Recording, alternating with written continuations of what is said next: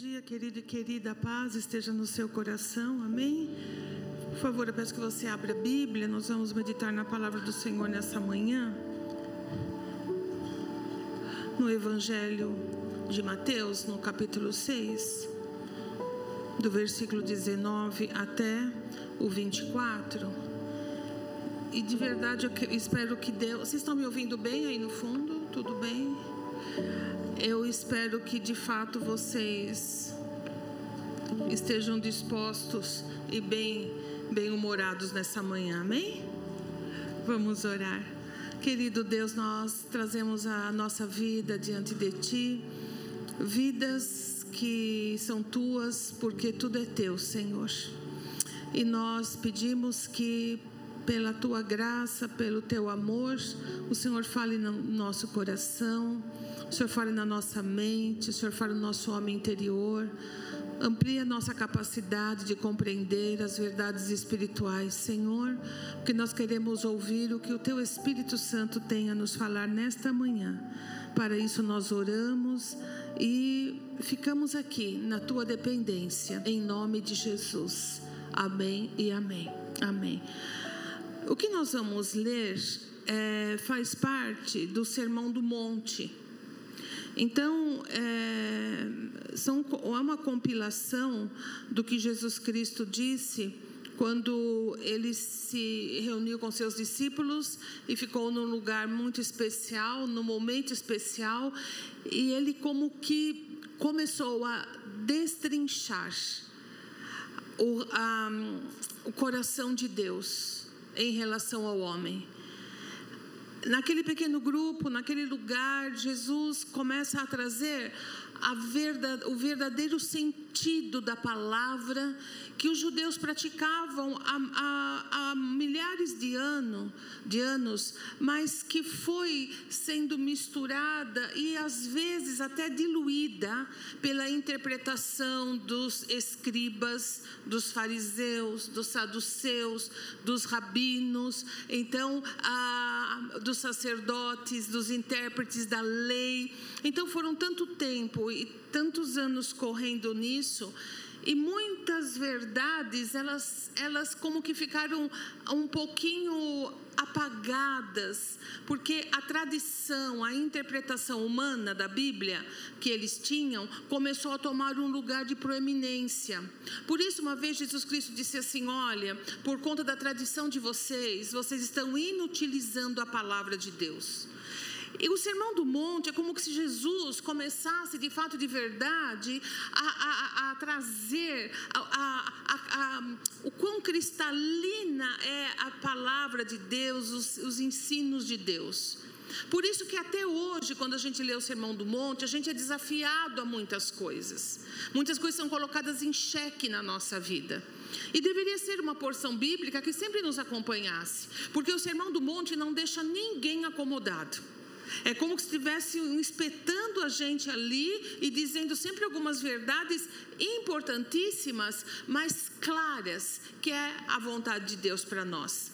Eu posso imaginar se hoje o Sermão do Monte para nós tem esse significado, o que não foi ter ouvido pela primeira vez esse discurso de Jesus. E por conta dele ser rico, eu, eu desafio você a lê-lo, a, a pensar sobre ele. Vai lendo aos poucos, vai digerindo, porque aqui está a alma do Evangelho. Amém? Mas a gente não pode falar muito, não tem muito tempo, então nós vamos nos centrar nesses versículos que nós vamos ler, que vai dizer respeito à nossa relação com o dinheiro. A nossa relação com o dinheiro. Então vamos lá. Então, palavras do Senhor Jesus Cristo, em Mateus 6,19: Não acumuleis para vós outros tesouros na terra, onde a traça e a ferrugem destrói, e onde os ladrões arrombam, arrombam para roubar. Mas ajuntai para vós outros tesouros no céu, onde a traça nem a ferrugem podem destruir e onde os ladrões não arrombam e roubam. Porque onde estiver o teu tesouro, aí também estará o teu coração. Os olhos são a lâmpada do corpo. Portanto, se teus olhos forem bons, teu corpo será pleno de luz. Porém, se teus olhos forem maus, todo o teu corpo estará em absoluta escuridão. Por isso, se a luz que está em ti são trevas, quão tremendas são essas trevas. Ninguém pode servir a dois senhores, pois odiará um e amará o outro, ou será leal a um e desprezará o outro. Não podeis servir a Deus e a Mamon. Amém? Você sabe que na minha vida privada, é, eu e o pastor, nós temos um cartão de crédito. No, é, eu sou a adicional dele, né? E ele sempre brinca comigo e quando eu saio ele vem para cá e eu vou dar minhas vou bandear por, por outros campos e ele e o, o, o cartão dele quando ele usa o meu celular avisa e, e vice-versa, até por uma questão de segurança. E aí ele só ele fala para mim que só escuta os plim plim plim plim de mensagem. Aí ele fala que não precisa nem olhar, porque cada plim é um suador que ele tem, né? E a gente brinca bastante sobre isso, porque dinheiro é dinheiro. E não se vive sem ele no mundo, né? E, e Jesus não deixou isso de fora. Jesus não, não deixou de tocar nesse assunto, muito pelo contrário. Eu tenho falado com vocês e caminhado junto com vocês sobre uma alma larga. E eu quero dizer para você nessa manhã que uma, uma alma que tem largueza não é uma alma avarenta. O que é, o que é avareza? Avareza é o apego excessivo ao dinheiro. Quando alguém fala aquela pessoa é avarenta, você sabe que aquela pessoa tem o título de ser excessivamente apegada ao dinheiro. Nós conhecemos pessoas assim, talvez a gente seja pessoa assim. Essa é a questão do, do Sermão do Monte. É como se tirasse nossa roupa e nos colocasse diante de um espelho para a gente se enxergar. E para isso tem que ter um pouquinho de coragem. E Jesus está falando com eles de uma maneira muito clara e muito direta. E traz algumas instruções. Eu não quero ficar rodeando muito, eu queria ir direto. Amém? Vamos caminhar nas palavras dele? A primeira coisa que ele começa é com uma ordem negativa. Ele diz assim: Não acumuleis para vós outros. E eu quero que você pegue esse verbo, acumular. Primeiro indício que Jesus dá para mim e para você, se a gente quer ter largueza de alma, se a gente não quer ter o título e a gente não quer ser uma pessoa avarenta, nós vamos precisar tomar alguns cuidados. São alertas do Senhor para nós para que a gente não seja levado a esse lugar de nós termos um apego excessivo ao dinheiro e a tudo que o dinheiro pode dar. Então, a primeira coisa que Jesus diz é que nós não devemos acumular. Acumular significa colocar coisa sobre coisa, juntar em grande quantidade. Jesus diz que isso não é uma atitude que a gente deva ter. E eu quero que você entenda que Jesus é muito prático, ele não é nada teórico, porque isso todo mundo entende quando ele tudo que ele disse é, é plenamente compreensível. E uma experiência que nós tivemos muito recentemente foi com relação à pandemia. Quantas das suas coisas se estragaram por falta de uso? Você passou por essa experiência? Quantos de nós ficaram com a sola do sapato esfarelada na rua, porque a gente pegou depois de dois anos do sapato guardado, a gente pegou para usar e já não tinha mais? Você sabe que uma casa ela deteriora muito mais rápida fechada do que sendo usada. Você sabe que tudo que é guardado por muito tempo, a traça e a ferrugem corrói. Não importa, por melhor que seja, o tempo, o tempo vai corroer. E Jesus diz assim: portanto, não sejam acumuladores, não acumulem para vocês tesouros na terra, O acúmulo, ele, ele deixa de ser algo racional para entrar num, num campo nebuloso da nossa vida. Porque se alguém perguntar para você, por que, que você tem tanto? É uma boa pergunta. Uh, algum tempo atrás, eu estava com um dos meus netos em casa e ele foi no, no meu closet, né? E meu closet, quando eu falo você vai imaginar, é um quartinho que a gente entra, tem prateleira. Amém? Não pense grandes coisas, porque não é muito isso. E eu estava olhando, eu estava não sei o quê. Ele falou assim: Vovó, você é louca, né? Aí eu falei: Ai, Vico, por quê? Você tem muita coisa que põe no pé. Você tem muita coisa que põe no pé. E eu sei. Todo excesso denota uma escassez e eu sempre fui uma pessoa que tive muita dificuldade em ter sapato. Eu nem vou contar minhas histórias aqui, que já falei muito delas ontem à noite para os jovens, não compensa. Enfim, é isso.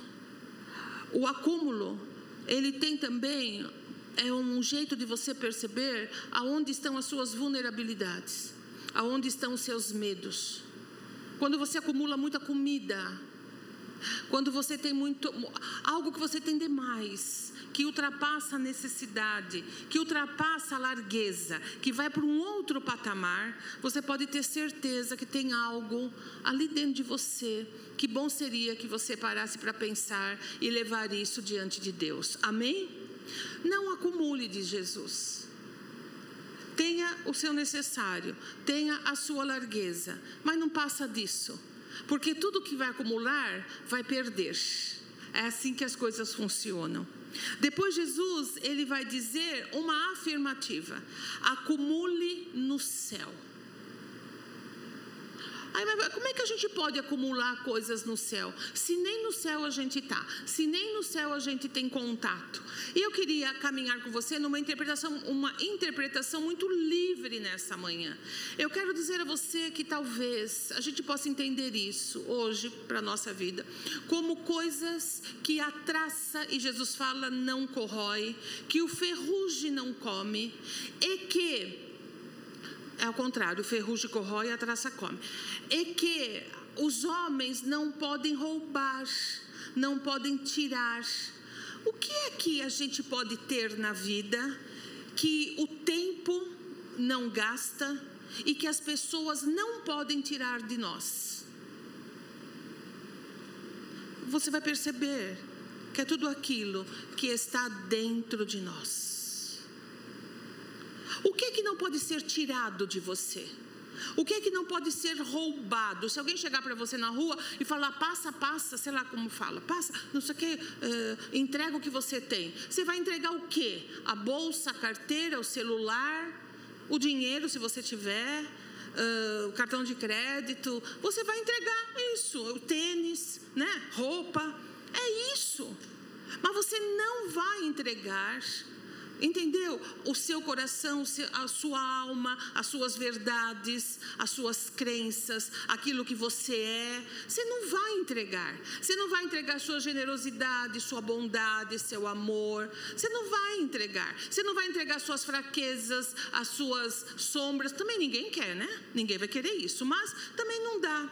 Ou seja, tudo aquilo que, que ninguém pode tirar de nós e que o tempo não pode corroer, Jesus diz: é isso que a gente deve acumular. E ele fala: e acumule no céu. Será que ele não pode querer dizer acumule na minha presença, acumule aonde é, é, outro mundo, aonde existem outras outras dimensões, aonde tudo está seguro? Porque o ladrão não entra, a traça não vai e a ferrugem não corrói.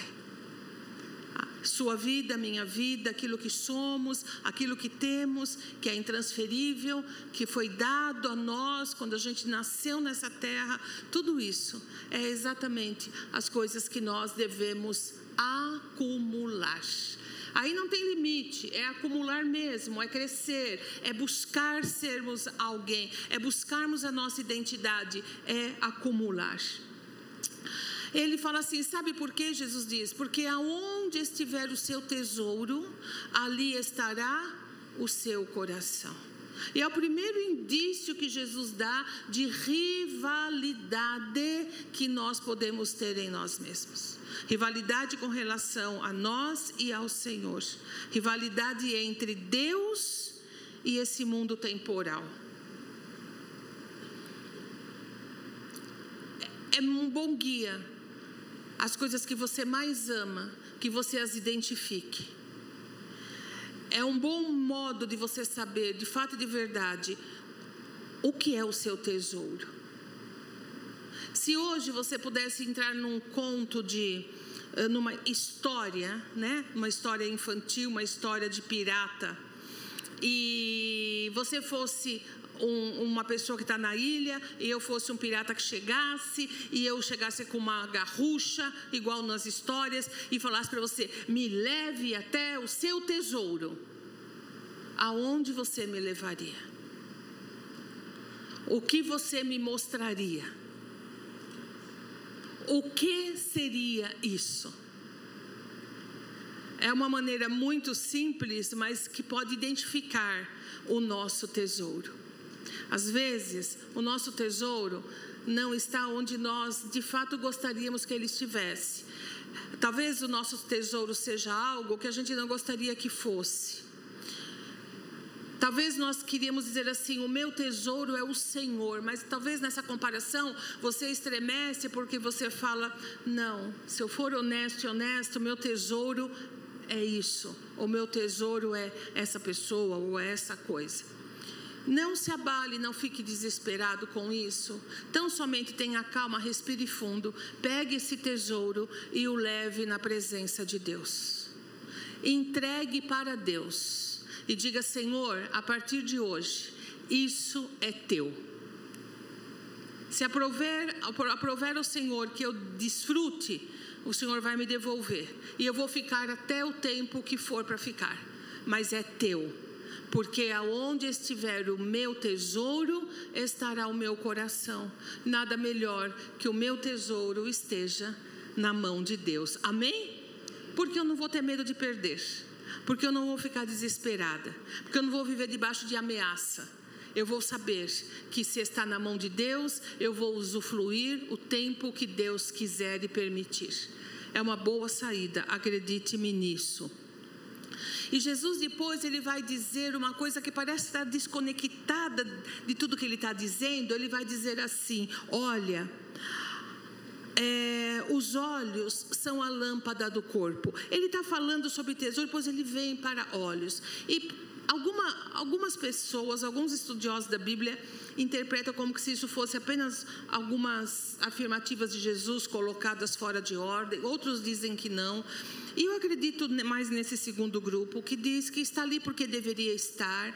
E Jesus anteriormente falou sobre a luz dos olhos, ou seja, a maneira como nós enxergamos as coisas. Quando ele fala de uma parábola de um senhor que foi é, é, convocar pessoas para trabalhar na lavoura dele, e ele pegou gente às nove da manhã, ele pegou gente ao meio-dia, ele pegou gente às cinco da tarde, sendo que o expediente acabava às seis. Todo mundo trabalhou e na hora de acertar as contas, o fim do dia fizeram a fila. Então quem começou às nove da manhã, eu tô, eu tô achando que é nove, se não for também não faz diferença. Às nove da manhã recebeu X. Quem começou ao meio-dia recebeu X.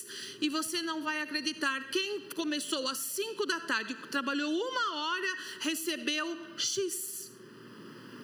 Ora, quem, rece... quem começou às nove e recebeu a mesma coisa quem começou às cinco, foi lá e reclamou. O do meio-dia, a mesma coisa. Eu acho que quem começou às cinco da tarde ficou bem quietinho. Estava no lucro, né? E as pessoas foram contestar de Jesus esse, esse fazendeiro. E ele disse: Espera um pouquinho. O dinheiro não é meu.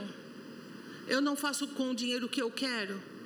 Por que te incomoda tanto que, o que trabalhou menos e recebeu igual você? Porque você enxerga as coisas assim, você acha que eu devo enxergar também?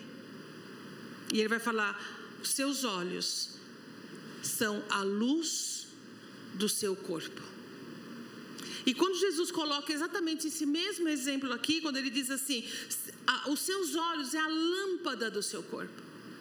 Se você tiver uma visão materialista, se eu tiver uma visão de apego àquilo que se pode ser roubado de mim, aquilo que o ferrugem destrói, aquilo que a traça come, se meus olhos estiverem voltados para isso, toda a minha vida vai ser gerida dentro desse conceito. E Jesus fala: se os seus olhos forem bons, todo o seu interior será bom. Mas se os seus olhos estiverem equivocados, e se você estiver enxergando a vida de uma forma errada, tudo vai ser muito escuro dentro de você. Palavras do Senhor Jesus Cristo. E eu quero caminhar com você uh, dentro de, algumas, de alguns exemplos dentro dessa palavra. Primeira coisa, aqueles discípulos entenderam perfeitamente o que Jesus queria dizer.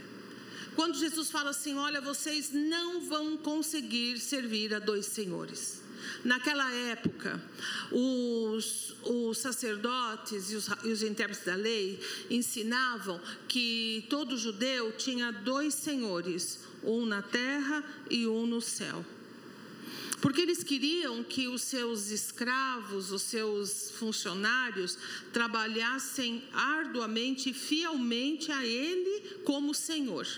Também era proibido que um, um, escravo, quando fala escravo naquele tempo, gente, não é o escravo que nós conhecemos, infelizmente, aqui no Brasil. Era, outro, era uma escravidão de um outro tipo mais ou menos como um trabalhador doméstico, só que trabalhava por comida, mais nada, não tinha direitos, não tinha nada, era uma propriedade. Entrava em testamento, era uma propriedade. Então, era proibido que um escravo tivesse dois senhores. Não, não se permitia isso não para proteger o escravo, mas para proteger o senhor, obviamente, né? Para ele não adoecer, para ele não trabalhar demasiadamente. Então, trabalhava só para uma pessoa, dava vida só para um. Quando Jesus Cristo fala que não se podia servir a dois senhores, eles entenderam perfeitamente.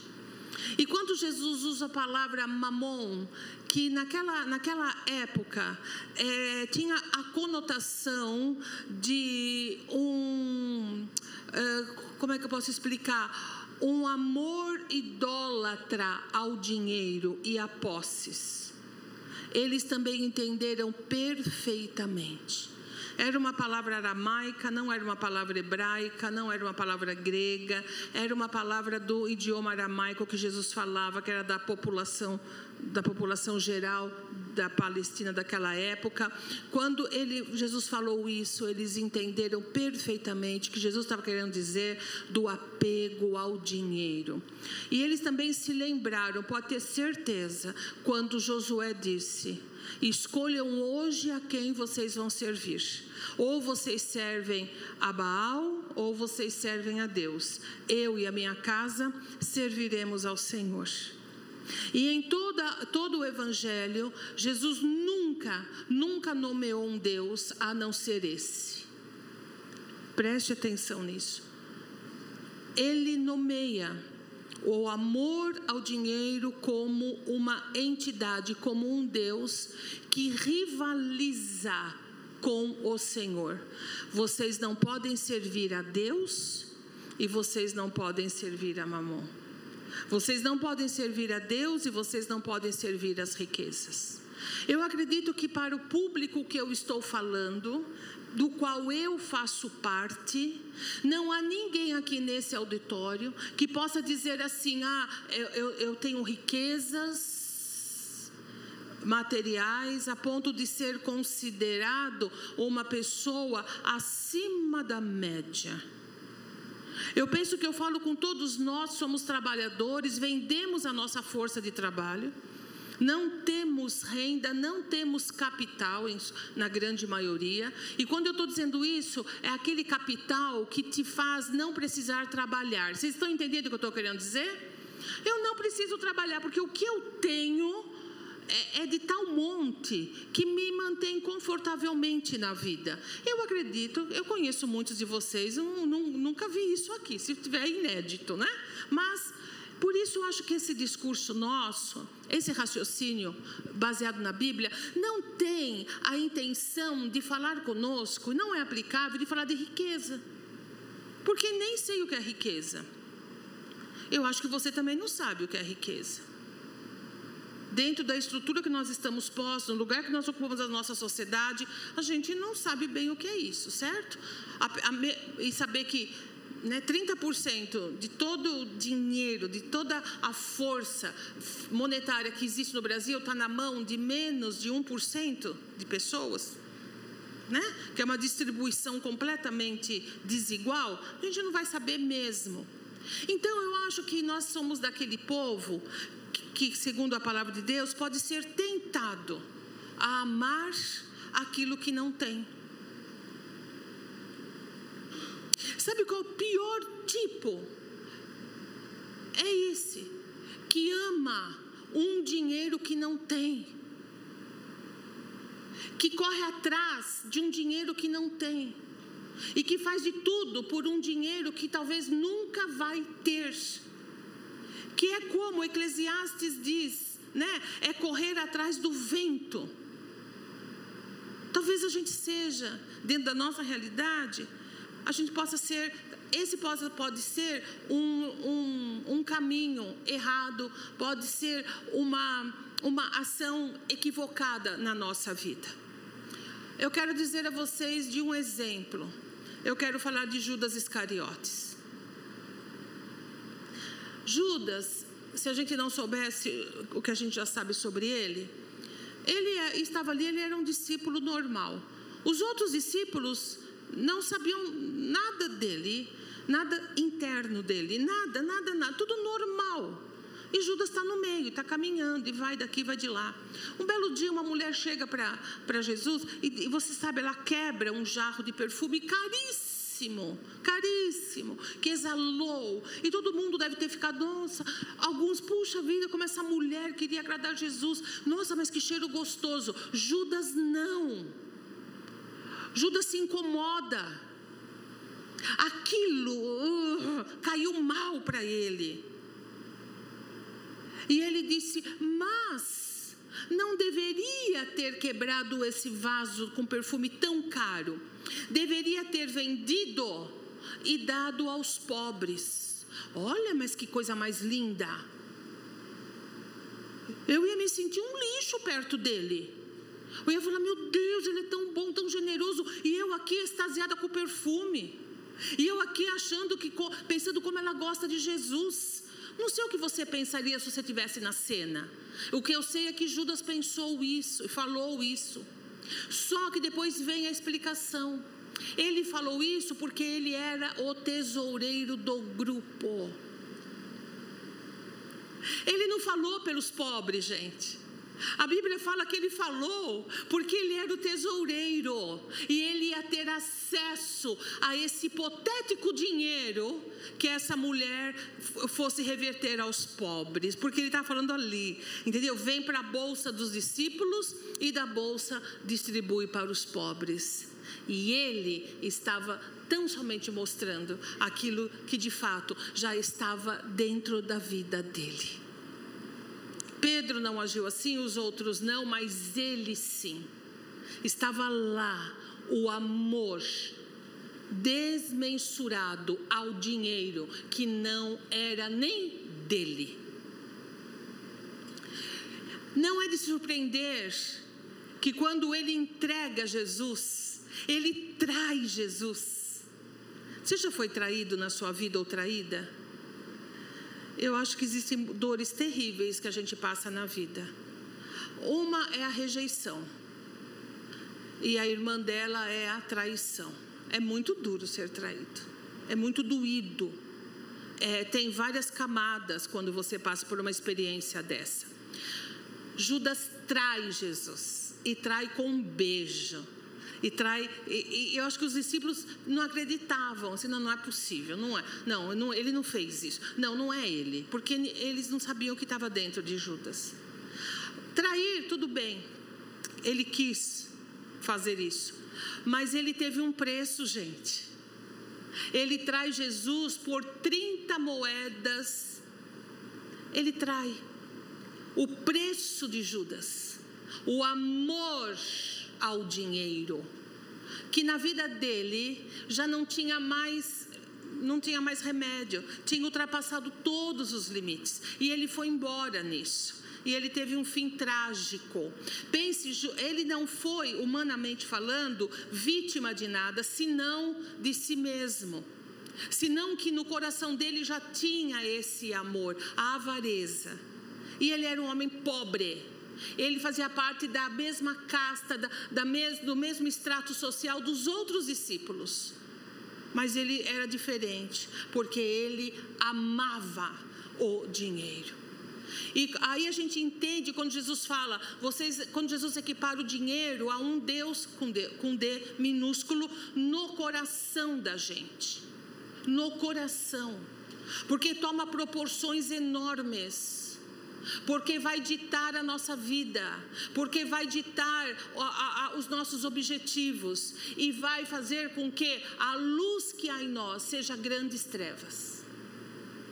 Judas não olhou Jesus como um ser humano. Judas não olhou aquela mulher como uma mulher num ato de devoção porque Judas olhava primeiro o dinheiro. Preste atenção numa coisa: o indício da avareza é que o dinheiro vem antes das pessoas no nosso coração.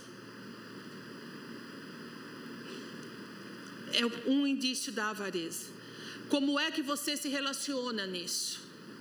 Quando você vai fazer um negócio, quando você vai vender alguma coisa, quando você vê uma situação, quem é que você vê primeiro? Quem é que você enxerga primeiro? Você enxerga primeiro a pessoa ou você enxerga primeiro o dinheiro que está atrás daquela pessoa, daquela transação, etc e tal?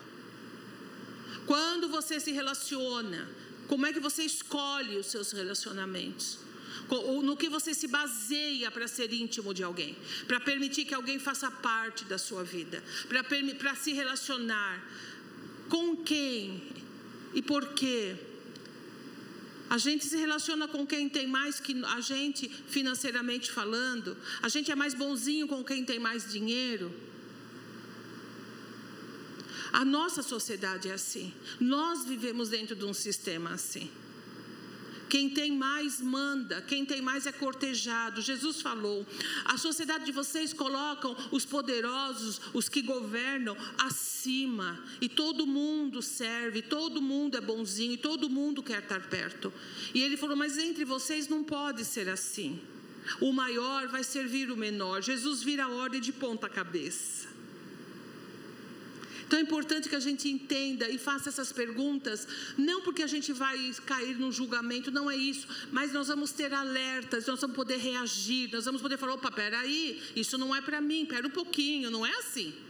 Deixa, deixa eu fazer um reset, deixa eu recalcular a minha rota, porque eu quero ter olhos bons, eu quero administrar a minha vida segundo a palavra de Deus. Eu não quero que algumas profecias que estão na Bíblia se cumpram na minha vida. Eu não quero ser aquele tipo de pessoa que a Bíblia diz assim: porque foram procurar riquezas, caíram em várias tentações. Eu não quero isso. E sei que também você não quer. Quando nós pensamos da ótica de Judas Iscariotes, nós podemos entender bem como é que tudo aqui funciona, como é que a vida pode nos tragar. Jesus sempre disse no Evangelho que a gente tem que estar alerta, que a gente tem que tomar cuidado. Cuidado por quê? Estar alerta por quê? Porque quando nós, a gente menos espera, a gente vai se dar conta do lugar aonde a gente está. E pode não ter volta, ou pode ter causado muita tristeza e destruição. Quero que você pense com relação ao dinheiro não, a Bíblia não fala que a gente não deve ter dinheiro. Desde a época de Jesus, desde que, que o homem foi criado, ele precisou ter é, relações econômicas. No começo não tinha dinheiro, não tinha nada, era por troca. Se eu tinha algo, eu trocava com você. Depois veio o mercantil, bom, mercantilismo, depois vai vindo, vai vindo. Chegamos aqui onde nós estamos, no capitalismo, a antiporta do inferno. Amém? Porque o capitalismo, ele, ele vive do capital. O capital é tudo aquilo que uma pessoa tem e através desse capital ela compra a mão de obra dos outros e ela enriquece em cima do trabalho do outro. É isso que, assim, muito cruamente falando, é isso que é o capital. O capital ele tem suas vertentes, ele é um sistema econômico, depois ele passa por uma filosofia também, ele é uma ciência que tem que ser estudada. Agora, o importante é a gente saber um pouquinho dele para a gente não cair nas amarras dele. A primeira coisa que eu quero saber de você, não quero saber, porque também não pago suas contas, né? Você. Quem coloca limite no seu cartão de crédito? O banco ou você? Então eu quero falar assim para você: se você usa o limite do banco, você está em maus lençóis. Acorda, porque ainda dá tempo. Seu cartão de crédito tem que ter o seu limite. Eu gasto isso. Porque o cartão de crédito, gente, não cria dinheiro. Você compra com ele, mas ele não gera dinheiro. Cuidado, porque a gente vive num mundo que tudo nos induz a ter, a comprar e a viver através do dinheiro e dinheiro que a gente não tem. E é isso que o cartão de crédito faz, tá bom? A segunda coisa que eu quero perguntar para você: quando você recebe o seu salário, você vem triste, deprimido, amaldiçoando e amargurado? Talvez você tenha razão para isso, não sei. Ou você pode ter um outro olhar e dizer: olha, é pouco, eu merecia mais, eu preciso de mais, mas ainda assim eu louvo a Deus e Senhor está diante de ti me abra uma porta onde eu possa ter largueza na minha vida. Ou você se ressente com um parente que ganha mais, com um irmão que chega aqui com outro, um carro novo e o seu não. É, veja bem onde está o seu olhar, como que essas coisas se dão. E aquela velha história, para para pensar. Eu acho que Jesus queria que a gente entendesse isso.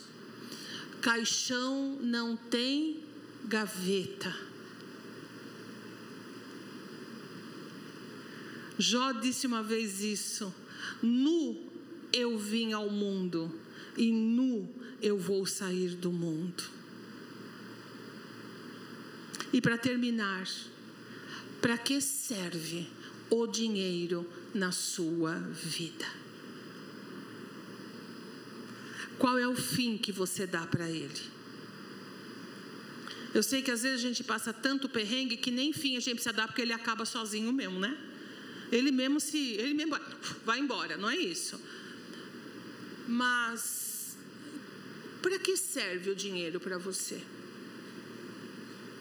Para alguns, pode servir como um senso de segurança. Um senso de segurança.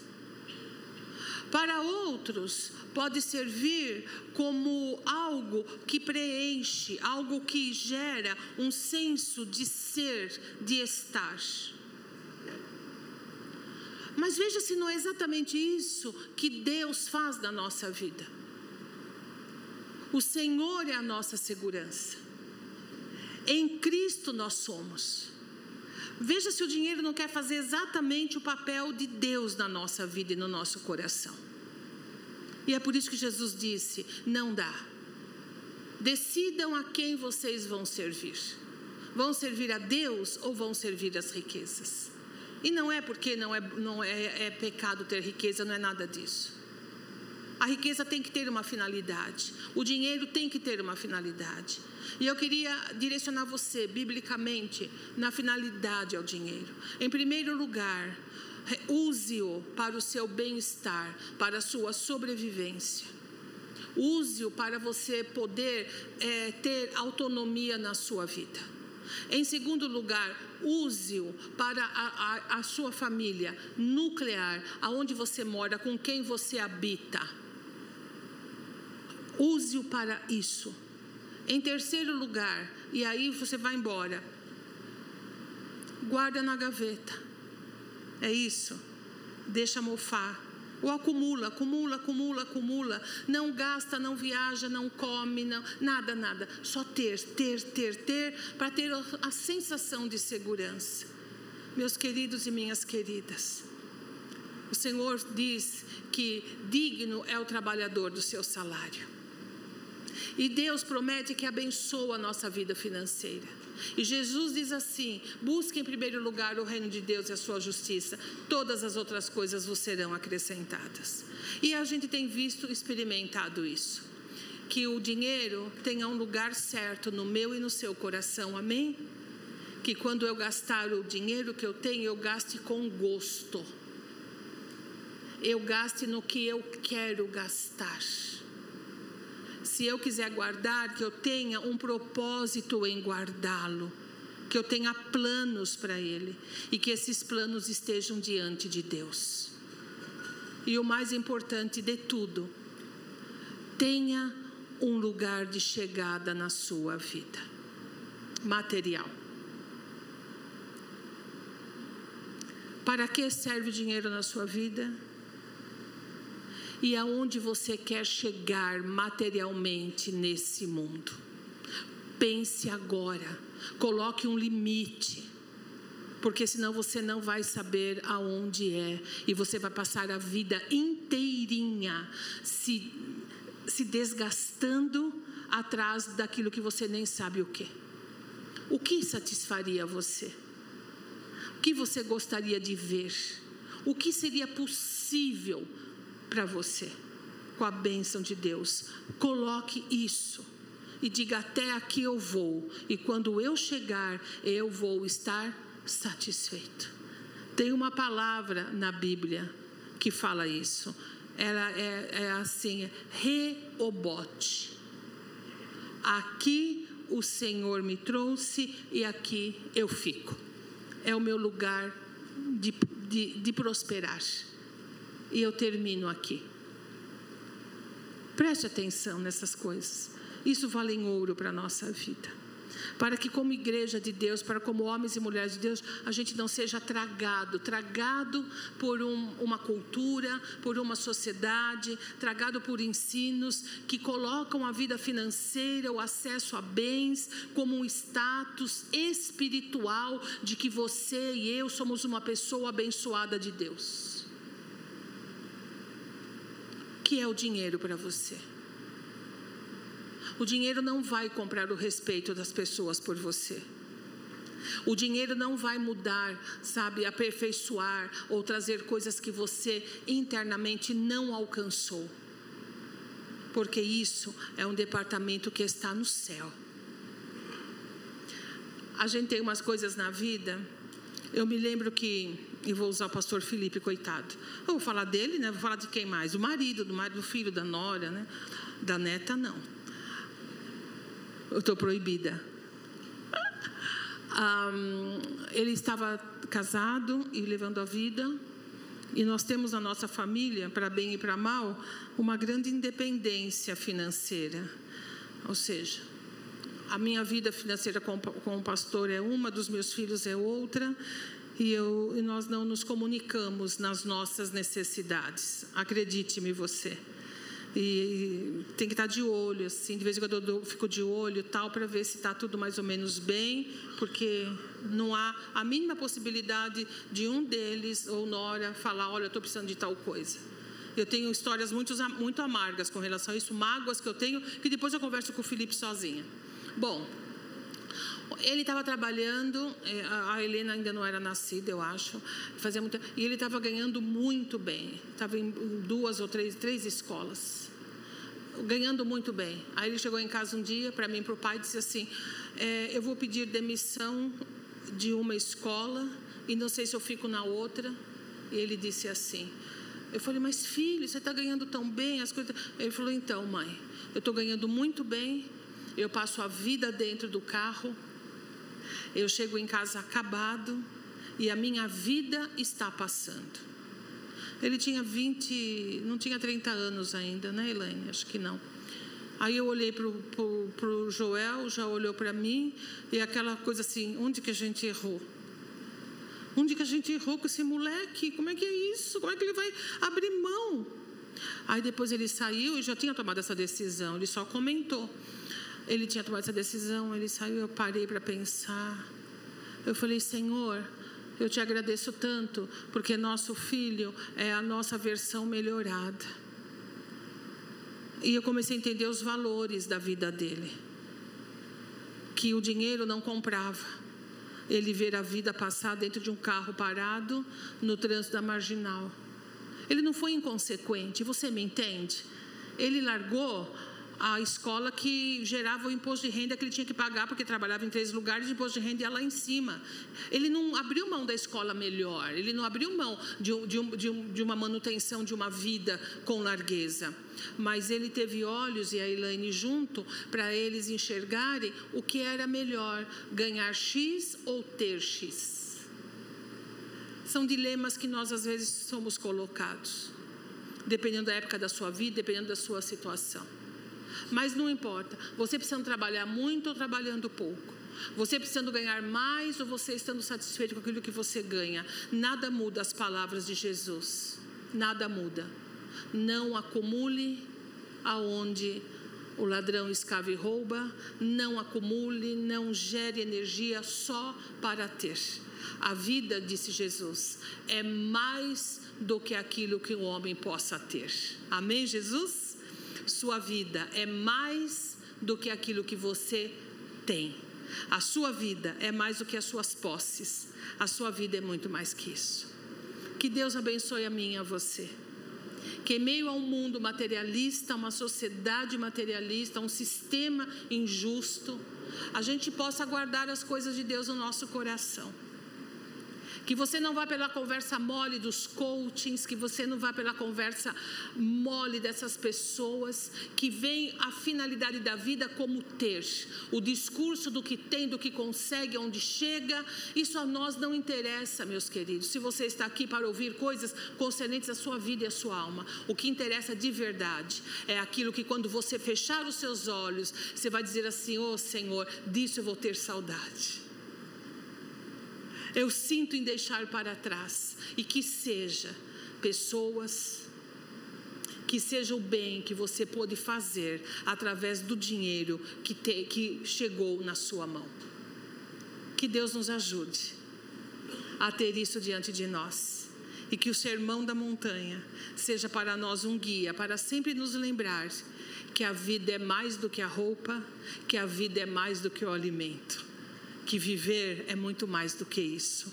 E que Deus, que cuida das aves dos céus, vai cuidar de mim e vai cuidar de você. E Ele é o nosso pastor, e de nada nós teremos falta, porque o nosso olhar está colocado onde deve estar, na presença do Senhor Jesus. Amém? Amém? Vira a pessoa do lado e fala assim: não seja pão duro. Vira e fala. Vira para ela e fala assim: se avarento é feio, fala agora. É feio. É feio. O pessoal fala pelas costas. Ninguém quer amigo avarento. Ninguém quer conviver com uma pessoa pegada ao dinheiro. Ninguém quer. Então, que a gente não seja essa pessoa, amém? Vamos ficar de pé em nome de Jesus.